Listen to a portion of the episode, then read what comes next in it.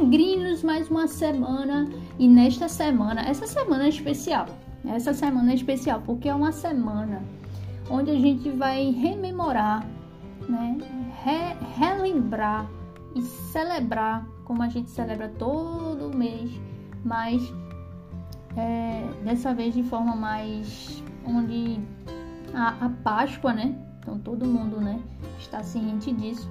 Então nesta semana vai haver justamente a paixão de Cristo, né? E a Páscoa, a Páscoa. E eu gostaria de falar sobre isso com vocês, só que não como eu já fiz aqui, né? Normalmente quando é na Páscoa, né, eu trago um episódio especial, sempre falo algum ponto específico, mas hoje eu quero trazer um ponto que eu ainda não trouxe aqui no episódio e eu vou deixar você curioso, para que você venha comigo agora e neste devocional e a gente possa celebrar nós possamos celebrar e rememorar né, este dia da, da, paixão de Cristo né, e falar um pouco a respeito disso é, e da importância disso para as nossas vidas, certo? Então chega aí, vamos conversar um pouquinho sobre isso, ver o que o nosso Senhor Jesus tem a nos ensinar e sermos edificados através disso. Então que Deus abençoe você e vamos lá.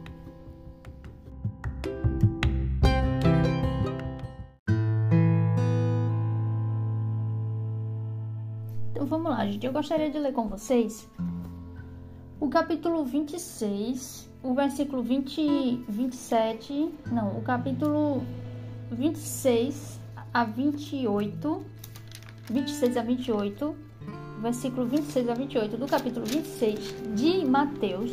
E também vou ler com vocês o versículo 36 até o versículo 46 de Mateus, certo? Então vamos lá. Enquanto comiam, Assim diz a palavra do Senhor. Enquanto comiam, Jesus tomou o pão e o abençoou. Em seguida, partiu em pedaços e deu aos seus discípulos, dizendo: Tomem e comam, porque este é o meu corpo. Então tomou o cálice de vinho e agradeceu a Deus. Depois entregou aos discípulos e disse: Cada um beba dele, porque este é o meu sangue, que confirma a aliança ele é derramado como sacrifício para perdoar os pecados de muitos. Veja, esses são os dois primeiros capítulos que eu falei para vocês, né?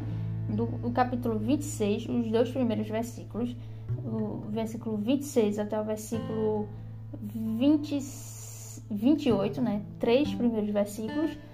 É, que eu gostaria de destacar a respeito da ceia. Mas eu vou ler com vocês também agora. Né? Jesus no Getsemane versículo, mesmo capítulo 26, versículo 36 ao versículo 46, que diz o seguinte: Então, Jesus foi com eles a um lugar chamado Getsemane e disse: Sentem-se aqui enquanto eu vou ali orar. Levou consigo Pedro e os dois filhos de Zebedeu e começou a ficar triste e angustiado. Minha alma está profundamente triste, a ponto de morrer disse Jesus. Fiquem aqui e vigiem comigo. Ele avançou um pouco, curvou-se com o rosto no chão e orou: Meu pai, se for possível, afasta de mim este cálice. Contudo, que seja feita a tua vontade e não a minha. Depois voltou aos discípulos e os encontrou dormindo. Vocês não puderam vigiar comigo nem por uma hora? disse ele a Pedro. Vigiem e orem para que não cedam à tentação, pois o espírito está disposto, mas a carne é fraca. Então os deixou pela segunda vez e orou: Meu pai, se for possível, afasta de mim este cálice sem que eu beba. Faça-se a tua vontade. Quando voltou pela segunda vez, encontrou-os dormindo de novo, pois não conseguiam manter os olhos abertos. Foi orar pela terceira vez, dizendo novamente as mesmas coisas. Em seguida, voltou Jesus aos discípulos e lhes disse: Como é que vocês ainda dormem e descansam? Vejam, chegou a hora. O filho do homem está para ser entregue nas mãos de pecadores. Levantem-se e vamos. Meu traidor chegou. Bom, nesta semana, né, na verdade, o que vai ocorrer nessa semana nada mais é do que a ceia do Senhor, né? Comemoramos, você já sabe, já fiz episódio aqui sobre isso celebramos a ceia do Senhor, né? não a Páscoa, a ceia.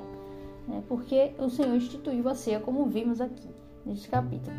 E aí eu queria destacar com vocês algumas coisas interessantes que a gente pode destacar é, nesta semana para a gente refletir um pouco mais a respeito. Né? Muitas coisas vocês já sabem, então é para nós relembrarmos, mas também tem coisas aqui que eu acho interessante ponderar que talvez você nunca tenha ouvido antes. Então, é, o primeiro ponto que eu gostaria de destacar aqui com vocês é justamente a ceia. Né? Jesus toma lá o pão, um pedaço de pão, parte, dá aos discípulos e diz: Tomem e comam, porque este é o meu corpo. Este é o meu corpo. Então, ele pega o cálice de vinho, agradece a Deus, entrega aos discípulos e diz: cada um para beber dele. Por quê? E aí é, o que ele fala aqui é, eu acho que é a espinha dorsal de todo o livro de Mateus. É o capítulo, é a parte principal, é a essência do livro de Mateus. Ele diz: ele, ou seja, o sangue de Jesus, né? Ele diz, vou voltar um pouquinho. Ele diz assim, versículo 28, porque este é o meu sangue que confirma a aliança ele é derramado como sacrifício para perdoar os pecados de muitos. Eu estou usando aqui a versão NVT, porque eu estou lendo nela, né, nos meus devocionais esse ano, e tem sido uma bênção. E eu confesso que nessa versão, esse versículo para mim foi, essa versão foi a melhor, porque ele traz sacrifício, enquanto, enquanto que em outras versões não traz. Então, faz toda a diferença. Por quê? Porque se a gente parar para pensar, naquela época, os discípulos, né, do qual Jesus estava se dirigindo, é, eles estavam celebrando a Páscoa. Inclusive, era a Páscoa, né? Se você voltar um pouquinho, você vai ver aqui no versículo 17, no primeiro dia da festa dos pães sem fermento, né? Porque tinha a festa dos pães sem, sem fermento, era todo um processo, né? E depois tinha a Páscoa, né? A celebração da Páscoa, que a gente já sabe, vem lá de quando o Senhor Deus libertou seu povo do Egito. Libertou o seu povo, instituindo ali a Páscoa, é, que é o que a gente né, viu lá em, já viu em Moisés. Então, para os discípulos, ficou muito claro para eles do que Jesus estava falando, porque eles estavam comemorando a Páscoa, certo? Eles estavam comemorando a Páscoa. O que é a Páscoa? A Páscoa, lá em Moisés, a Páscoa foi Deus ordenou, né, que se tomasse um cordeiro, um cordeiro perfeito, ele não podia ter nenhum defeito. E esse cordeiro teria que ser sacrificado e o sangue do cordeiro passado sobre os umbrais das portas, para que quando o anjo da morte do Senhor passasse, poupasse, salvasse aqueles do qual o sangue está sobre os umbrais das portas. Então, o sangue do cordeiro foi o que salvou os judeus do juízo de Deus, certo? É o que salvou eles. E isso nada mais era do que um símbolo, uma sombra da realidade que é Cristo. Então Deus instituiu isso, né? É como, como algo que aponta para Cristo. Porque Cristo, quando João Batista, João Batista testemunhou, Cristo é o verdadeiro Cordeiro de Deus, do qual tira o pecado do mundo. Então, aquilo era um símbolo que apontava para uma realidade que é infinitamente superior, que é Cristo. Então, Cristo aqui, junto com os discípulos, quando ele diz assim: Este é o meu corpo e este é o meu sangue, o cálice do meu sangue, bebam o, meu sangue que confirma a aliança. Que aliança? A aliança que Deus fez com eles. Esse sangue é derramado como sacrifício para perdoar os pecados de muitos. Então, quando os discípulos ouvem isso, no dia de Páscoa, sendo que a vida inteira deles eles aprenderam e eles celebraram a Páscoa, né, como o Cordeiro, que através do sangue do Cordeiro eles são perdoados de seus pecados, são salvos. Agora sim, eles compreenderam verdadeiramente agora a realidade, não mais a sombra, mas a realidade. Então eu acredito que para eles, eu suponho, né, presumo que para eles tivesse sido muito claro que Jesus estava dizendo: olha, na verdade eu sou o cordeiro. eu é que vou me sacrificar e morrer né, para que vocês sejam salvos. É através do meu sangue. Eu vou tomar sobre mim os, os pecados de vocês e vou morrer para que vocês sejam poupados. Eu vou receber no lugar de vocês o que vocês mereciam. É isso que Jesus está dizendo, porque para eles era muito claro a questão do sacrifício e perdão dos pecados lá na Páscoa, né? essa conotação toda. Só que agora ficou mais claro que na verdade quem tira os pecados é Cristo. Então, na verdade, aquilo tudo foi só um símbolo. Aí você pensa, certo, Rani, isso aí tem tudo a ver com a Páscoa, glória a Deus. O que é que tem a ver agora o Getsemane, né? Tu, tu leu aí, a questão do Getsemane. O que, é que isso tem a ver? É, bom, e aí que eu queria entrar com vocês, porque eu acho que essa é a parte principal do que eu vim falar para vocês. Lá no Getsemane, vamos recapitular um pouquinho. É, lá no Getsemane, Jesus ele vai lá com Pedro, Tiago e João, né? Os mais íntimos. Ele vai lá e ele diz: ah, vem aqui, eu tô muito triste, eu tô profundamente triste, a ponto de morrer. Veja, Jesus está sendo bem dramático aqui, a ponto de morrer. Jesus, quando ele fala assim, é porque realmente, porque veja, quando Jesus fala, Jesus ele é muito, ele fala as coisas e muito simplesmente. Ele não é muito dramático no que ele fala. Mas aqui foi muito dramático. Então, isso expressa verdadeiramente como Jesus se sentia. Estou a ponto de morrer. Ou veja, Jesus não está simplesmente triste, sabe? Jesus está muito triste. Triste como eu e você jamais nos sentimos antes. Jamais. E jamais vamos nos sentir triste dessa forma. E você vai entender o porquê. E aí ele diz: Minha alma está profundamente triste a ponto de morrer. Fiquem aqui, vigiem comigo. Vigiem comigo, orem junto comigo, que eu estou muito triste. Preciso de oração. E aí Jesus, ele vai, ele se afasta um pouquinho, se curva, se coloca lá de joelhos, coloca o rosto no chão e ora ao Senhor e diz: Meu Pai, se for possível, afasta de mim este cálice. Contudo, seja feita a tua vontade, não a minha. Veja, afasta de mim este cálice. Tem um livro de John Stott que se chama Cruz de Cristo. Eu recomendo fortemente que você leia esse livro. Sério, esse é um tipo de livro que você não pode passar, como diria Jonas Madureira. Você não pode passar dessa vida sem ler. Esse livro é fundamental, indispensável que você leia. E veja o que John Stott fala a respeito disso, desse choro de Jesus, dessa tristeza de Jesus. Olha o que ele fala, preste atenção. Lá no, na página 77, diz o seguinte: Voltamos à figura solitária no jardim do Getsemane. Veja, Jesus, prostrado, suando, vencido pela dor e pelo pavor, implorando, se possível, fosse poupado de beber o cálice. Os mártires foram alegres os mártires foram alegres de serem mortos, mas Jesus estava triste. Eles se mostraram dispostos a morrer por Cristo, mas Jesus estava relutante. Como é que a gente pode comparar? Como podiam os mártires ter extraído a sua inspiração de Cristo na hora da morte, se o próprio Cristo titubeou quando eles não fizeram?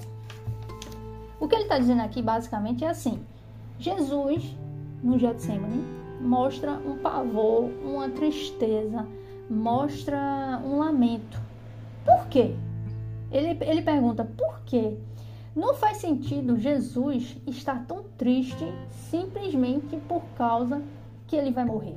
Porque os mártires, muito depois dele, inclusive os próprios discípulos, quando foram mortos, foram felizes, foram dispostos.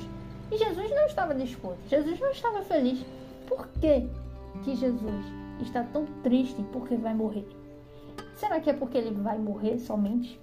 E aí ele explica. Além disso, até agora, Jesus havia tido uma perspectiva clara da necessidade dos seus sofrimentos e da sua morte, e estava decidido a cumprir o seu destino, e era veemente na oposição a todo aquele que procurasse desviá-lo, como Pedro, né? Tinha tudo isso de repente mudado? Era ele agora, afinal de contas, chegado o momento da prova, um covarde, Não, não. Não, não. Toda a evidência do seu ensino, do seu caráter e comportamento vai contra essa conclusão. Ele está dizendo assim: Jesus, ele passou o, o Mateus, o livro de Mateus inteiro, dizendo que ele veio para essa missão, ele veio para ser morto. Ele disse para os discípulos quatro vezes que ia ser morto. E ele estava decidido a isso, ele veio cumprir isso, ele não se desviou disso, ele estava concentrado nisso o tempo todo e fazendo a obra o tempo todo. E todo aquele que se levantava contra ele, contra esse plano dele de morrer por nós, ele repreendia, ele era contra, como ele foi com Pedro, ele era duro. Então Jesus estava decidido, então não faz sentido nesse momento Jesus agora ter retrocedido. Como assim? Será que agora ele se acovardou? É isso que ele está refletindo. E aí veja o que ele diz. Naquele caso, o cálice, naquele caso é Getsemane. O caso, o cálice do qual Jesus se afastou foi algo diferente. Veja o que ele diz. O cálice não simbolizava nem a dor física de ser açoitado e crucificado, nem a aflição mental de ser desprezado e rejeitado, até mesmo por seu próprio povo. Antes, a agonia espiritual de levar os pecados do mundo. Em outras, de outro modo, né, por outras palavras, de suportar o juízo divino que esses pecados mereciam. Veja, John Stott, ele é brilhante. Lê esse livro, lê esse livro. É brilhante como ele traça esse raciocínio. O que ele está dizendo é o seguinte, veja, resumindo para vocês, o que ele está dizendo é o seguinte: por que Jesus ficou tão triste no Getsemane? Jesus passou sua vida inteira dizendo que veio para esse propósito.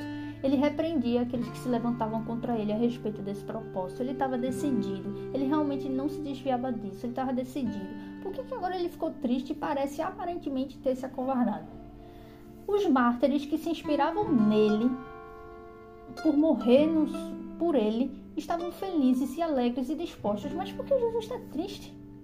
E aí ele diz aqui: esse cálice, quando Jesus diz, se possível, afasta de mim este cálice. O que é este cálice? E não, este cálice não é simplesmente a morte.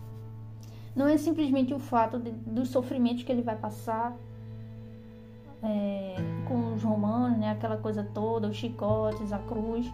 Não é os pregos, não é, não é, é o abandono do seu povo né, e dos discípulos, que os discípulos o abandonaram. Não é, não é nada disso.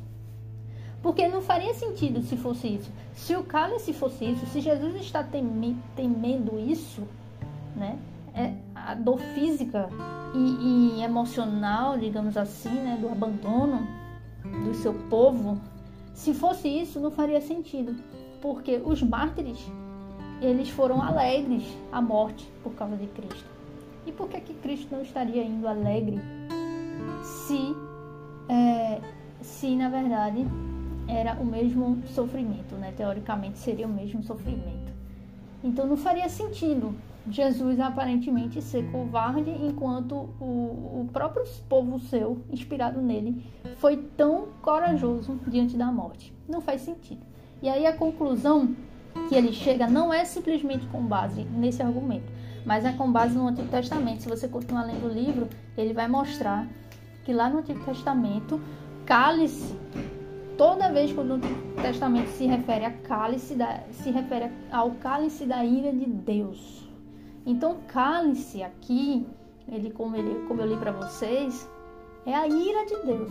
Então, Jesus estava sofrendo de um jeito que nenhum ser humano no universo vai sentir esse sofrimento que é o sofrimento de ser perfeito, de não ter pecado nenhum e ainda assim tomar as nojeiras, os pecados dos outros sobre ele.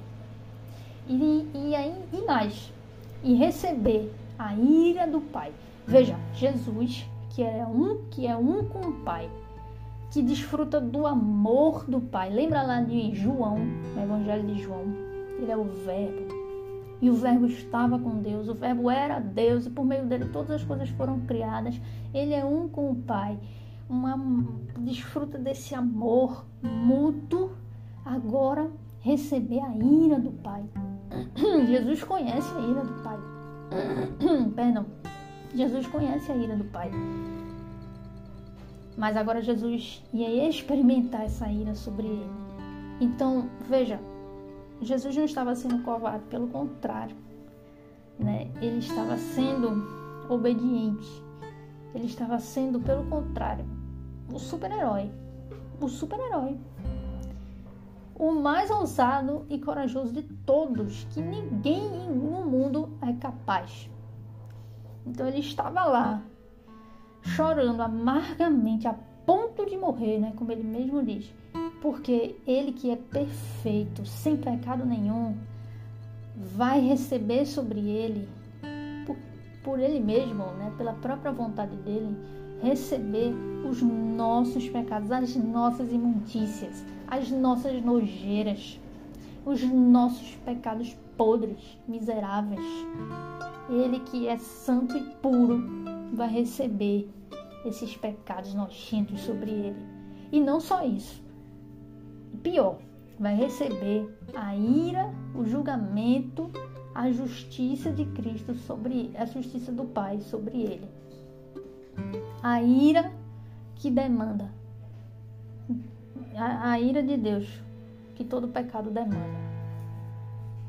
Ou seja, Jesus ele tomou sobre si os nossos pecados e recebeu no nosso lugar o que a gente merecia para nos poupar. E ele sofreu muito por isso. Ele sofreu muito, mas foi uma bênção.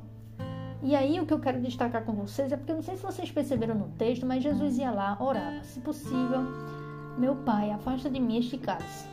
Contudo, seja feita a tua vontade, não a minha. Se possível, afasta de mim esse cálice. Será que é possível? Aí Jesus termina de orar. Jesus fica lá orando, né? Por uma. Mais ou menos uma hora, né? E aí ele vai lá nos discípulos e vê que eles estão dormindo. E aí Jesus diz, né? Vocês não puderam vigiar comigo nem por uma hora. É por isso que eu supus que ele estava lá por uma hora orando. nem por uma hora vocês vigiam comigo. E aí Jesus exorta, né? Vigiem e olhem para que não cedam à tentação, pois o espírito está disposto, mas a carne é fraca. E aí Jesus vai de novo orar. Aí Jesus ora de novo, Senhor, se possível. Veja, Jesus está o tempo todo, se possível, afasta de mim a tua ira, meu Pai. Afasta de mim a tua grande ira, porque isso me angustia profundamente. A ira de Deus, meus amigos, não é brincadeira não, não é brincadeira não afasta de mim, se possível, mas que seja feita a tua vontade e não a minha. E aí Jesus volta e os discípulos estão dormindo de novo. Veja, preste atenção, preste atenção. Jesus ora, Senhor, se for possível, afasta de mim tua ira. Mas se não for, que seja feita a tua vontade. E aí ele vai e encontra os discípulos dormindo. Ele ora de novo, vai e encontra os discípulos dormindo. Ele ora de novo e encontra os discípulos dormindo de novo. Eu, eu, eu presumo que isso não é por acaso, sabe? Os discípulos estarem dormindo e isso acontecer. Tem uma relação entre a oração de Jesus e ele encontrar os discípulos dormindo. E eu cheguei a uma conclusão em oração e mediante as escrituras, que é o seguinte: neste momento, eu suponho, né, uma suposição minha, que Deus, isso daqui que aconteceu, é Deus mostrando que é impossível para o homem obter a salvação sem que Cristo receba a ira de Deus. E eu não estou dizendo aqui que Deus estava mostrando isso para Cristo. Né? Eu não estou dizendo porque Jesus estava orando assim. Meu Pai, se for possível, afasta de mim a tua ira o teu julgamento, a punição. Afasta de mim. E aí é como se Deus estivesse mostrando: não é possível. Olha aí, não é possível. Porque eles não conseguem sozinhos. Me desculpem aí pelo barulho. Não é possível. Não é possível. Só que Deus está dizendo que não é possível, não é para Cristo. Porque Cristo é Deus. Cristo já sabe. Deus está mostrando isso pra gente. Pra gente que está lendo, pra gente que precisa aprender. Jesus, isso tudo aconteceu, Jesus permitiu esse relato para que nós aprendêssemos. E justamente que, veja, quando Jesus diz: Será, Senhor, se for possível salvar os homens, sem que eu receba a tua ira, né? sem que eu receba a tua ira, eu gostaria. Mas, né, assim, entre aspas, né, eu, tô, eu tô falando assim a respeito da oração dele. Se for possível, afasta de mim a tua ira, mas seja feita a tua vontade. Seja feita a tua vontade. E aí ele vai e encontra os discípulos dormindo. É como se, veja, os discípulos, eles estão aqui no texto diz claramente que eles não conseguiam eles não conseguiam ficar orando. Eles dormiam. Eles não conseguiam. É, é como se fosse impossível para eles. É, era impossível para eles. Eles tentavam orar e não conseguiam, pegava no sono.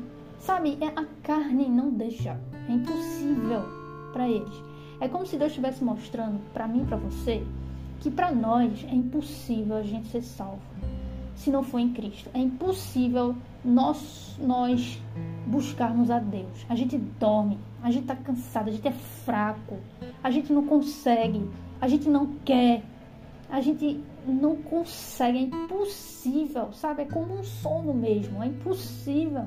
É aquela coisa que é mais forte que nós, a gente não consegue, não conseguimos, impossível para nós, impossível para nós sermos salvos sem Cristo. Sem que Cristo receba no nosso lugar a punição.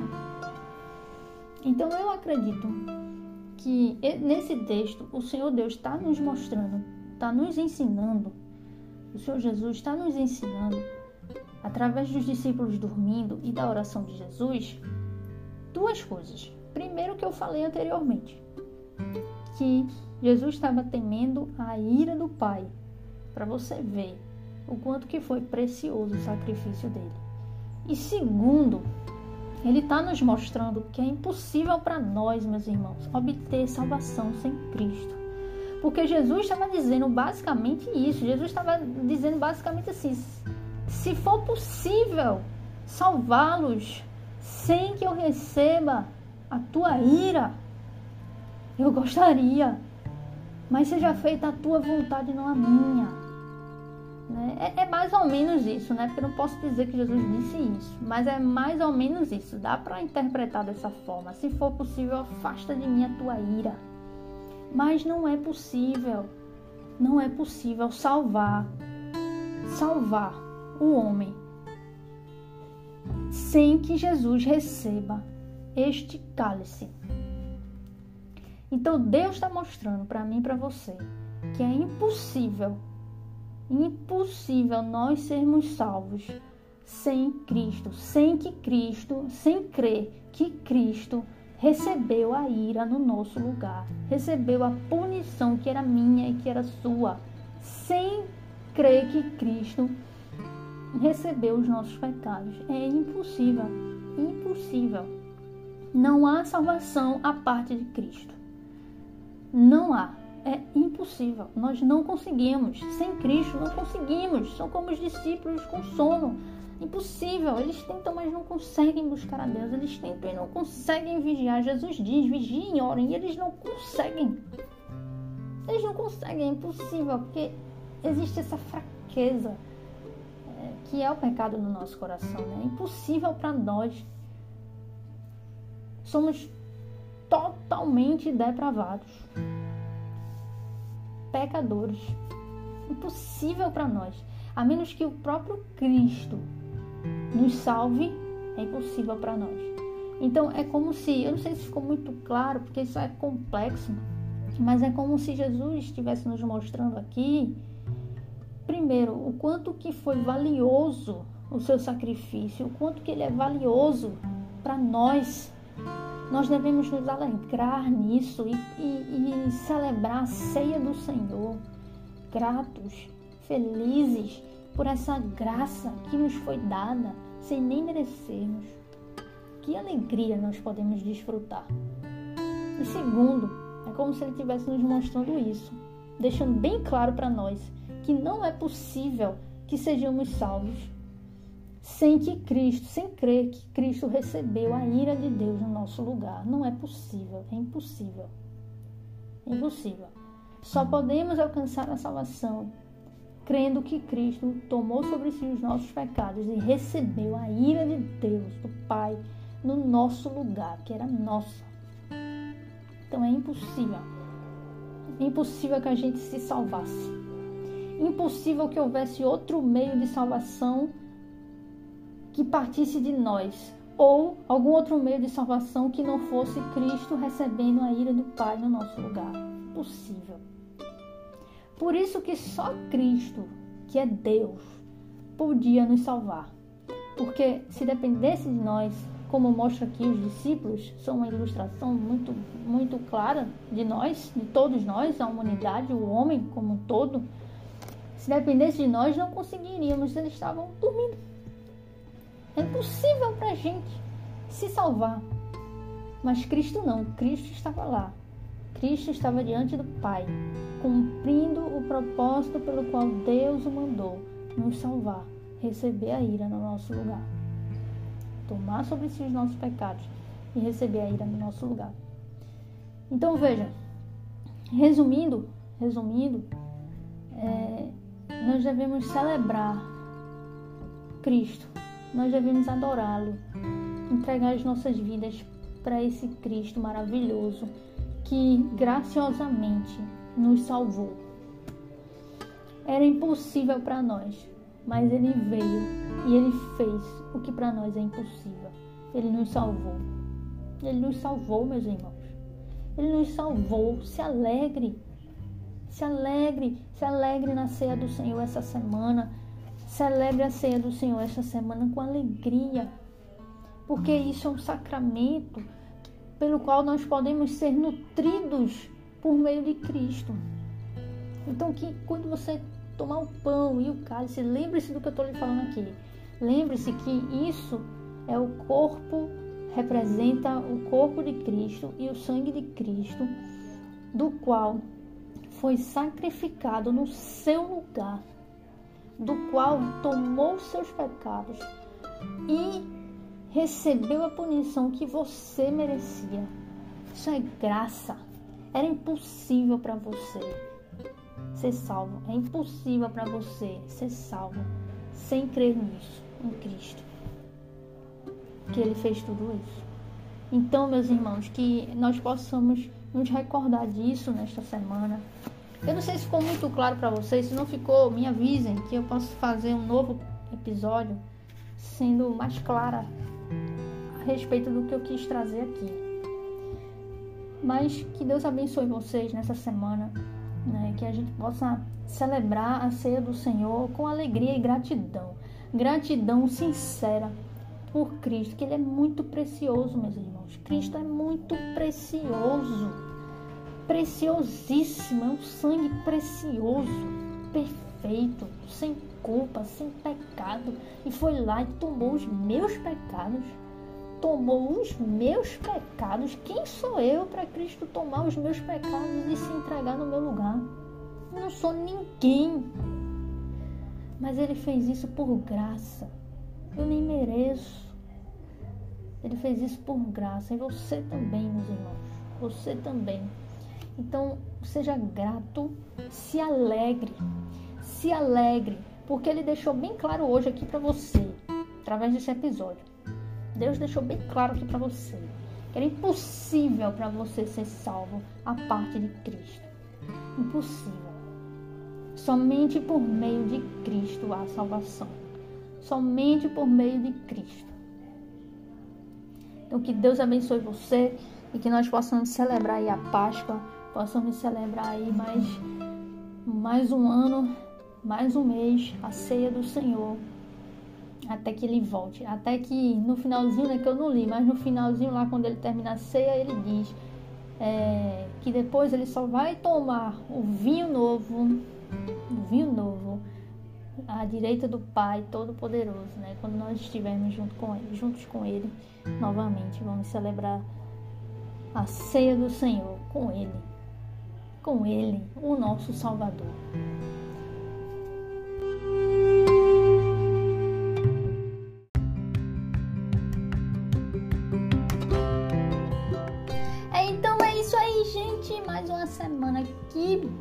uma semana maravilhosa para vocês. Feliz ceia do Senhor, né? Feliz Páscoa para vocês. Deus abençoe vocês nessa semana. E nos vemos semana que vem com episódios aí especiais. E eu vou trazer, presta atenção, presta atenção. Eu vou trazer para vocês aqui convidados especiais para a gente falar sobre fé e ciência, para a gente falar sobre adoção, para a gente conversar e bater um papo sobre o livro de Ruth. Eu tô trazendo a galera de peso aqui para falar com vocês.